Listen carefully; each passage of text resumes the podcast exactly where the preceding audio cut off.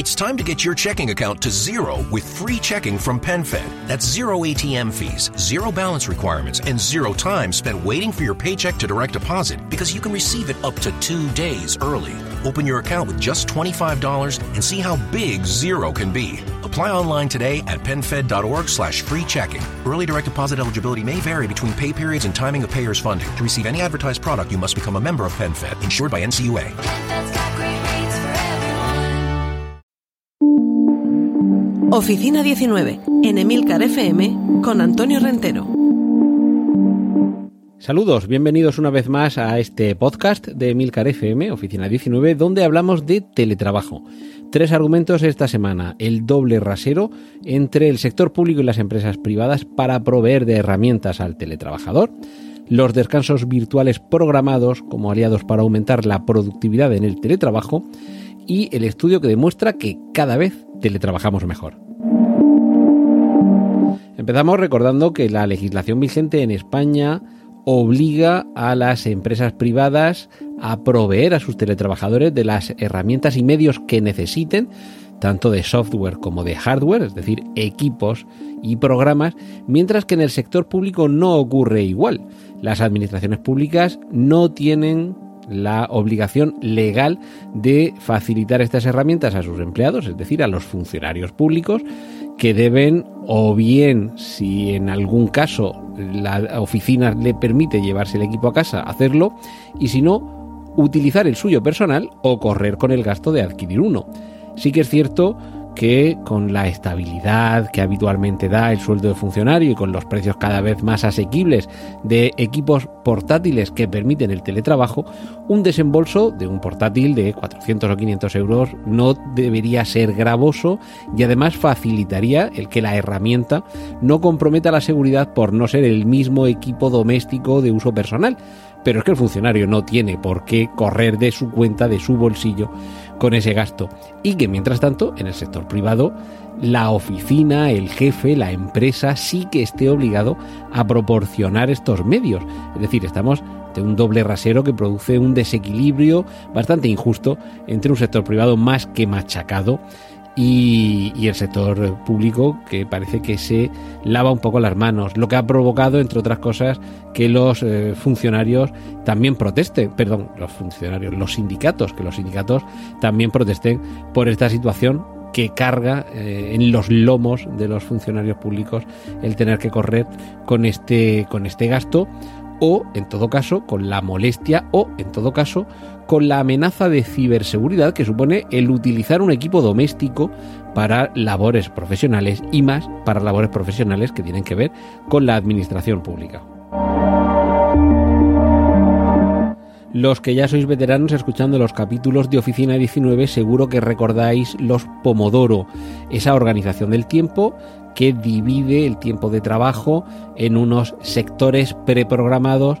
que reciben este nombre de pomodoro, que significa tomate en italiano, de esos relojes de cocina con forma de tomate, un temporizador de 60 minutos, con el que a la hora de ponernos a trabajar marcamos, por ejemplo, 55 minutos en los que estamos concentrados plenamente en nuestro trabajo, al término de los cuales suena la alarma y tenemos 5 minutos, o 10 o 15, en función de cada uno como se lo programe, de, de descanso, para estirar las piernas, para beber agua, para enviar correos o mirar el WhatsApp, para, en definitiva, desconectar del trabajo y aumentar la productividad. Pues bien, esto, denominado descanso virtual programado, se considera una herramienta fantástica para evitar el agotamiento digital, el burnout, según un estudio que ha elaborado la Escuela de Negocios EADA, que además señala que más de la mitad de los teletrabajadores, en concreto un 52%,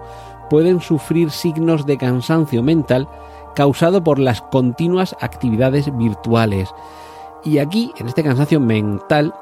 eh, se pone el énfasis en la importancia de estas micropausas, sobre todo cuando son tareas que requieren de una gran concentración.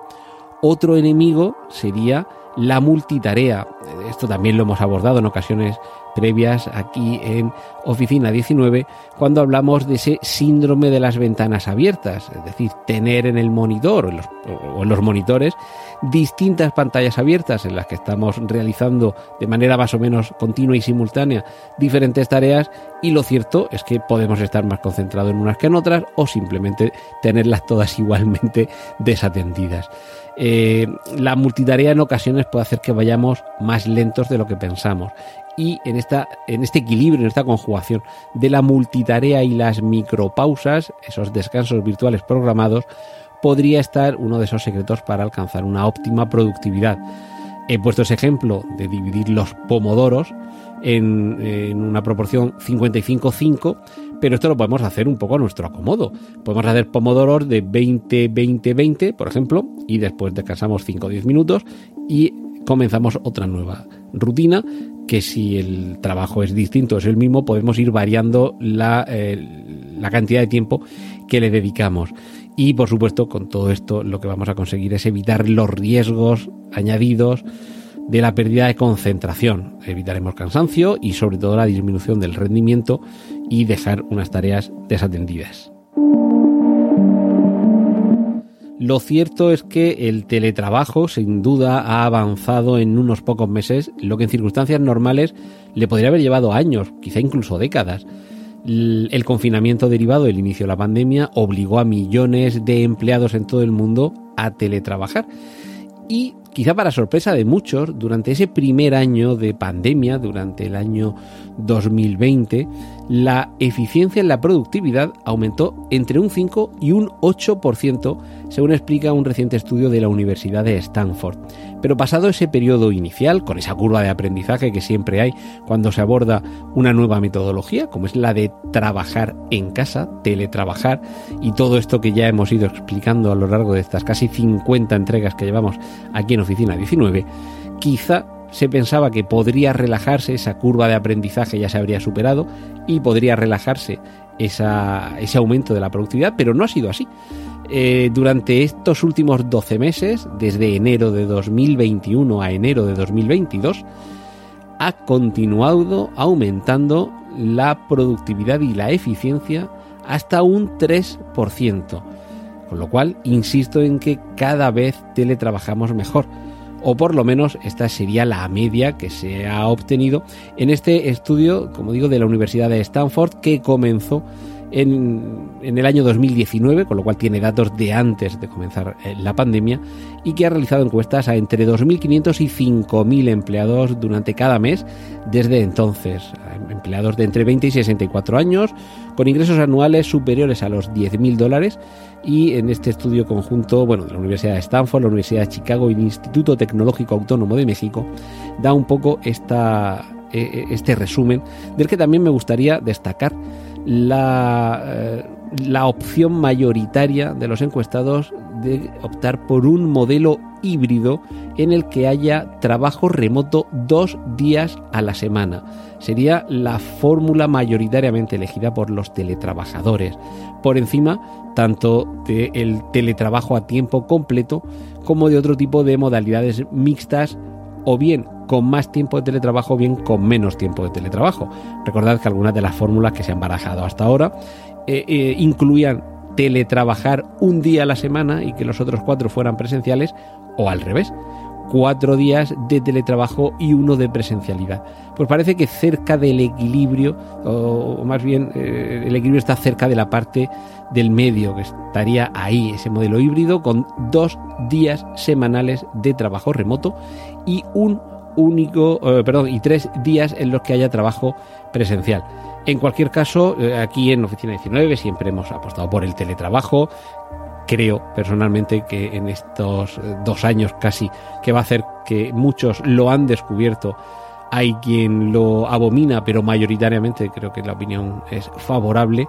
y por supuesto eh, hay empleos, hay trabajos, hay tareas a las que no se le puede aplicar. Y por supuesto hay otras en las que lo beneficioso sería apostar por eh, lo que se obtiene como resultado de este estudio que estoy citando, que sea una fórmula híbrida en la que haya dos días a la semana, dos, tres días, yo creo que ahí más o menos también depende efectivamente del, del, propio teletrabajador y por supuesto de la propia dinámica de la, de la organización, de la empresa o de la administración, de los requerimientos y las necesidades que tenga, el poder optar por que la fórmula mixta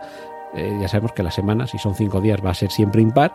eh, o bien mitad, dos días y medio, o bien dos días de una cosa y tres de otra, y ya optar porque los dos días sean de teletrabajo y los tres de trabajo presencial, o al revés,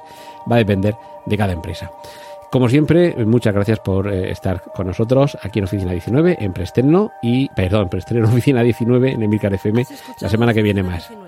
Hay más programas disponibles entre www.emilcar.fm barra oficina 19 y puedes ponerte en contacto a través de Twitter con arroba Antonio Rentero.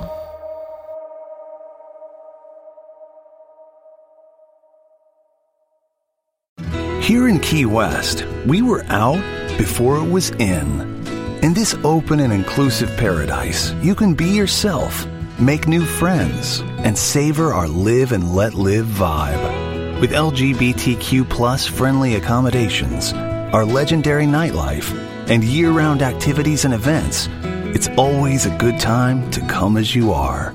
Key West, close to perfect, far from normal.